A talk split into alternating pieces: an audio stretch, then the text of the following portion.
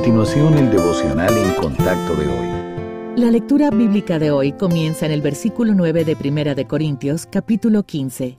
Porque yo soy el más pequeño de los apóstoles, que no soy digno de ser llamado apóstol, porque perseguí a la iglesia de Dios. Pero por la gracia de Dios soy lo que soy, y su gracia no ha sido en vano para conmigo. Antes he trabajado más que todos ellos, pero no yo, sino la gracia de Dios conmigo.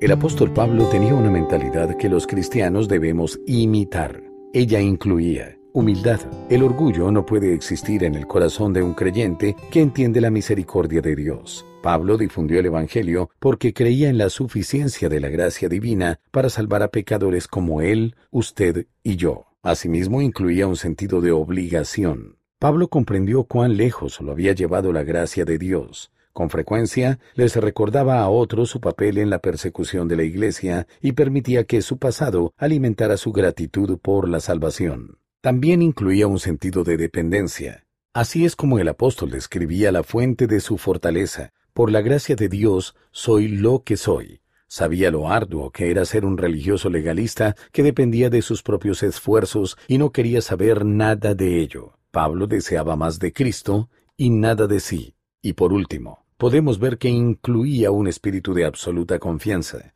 Incluso al final de su vida, Pablo siguió confiando en el Señor y esperando su recompensa eterna. ¿Ve estas actitudes en usted?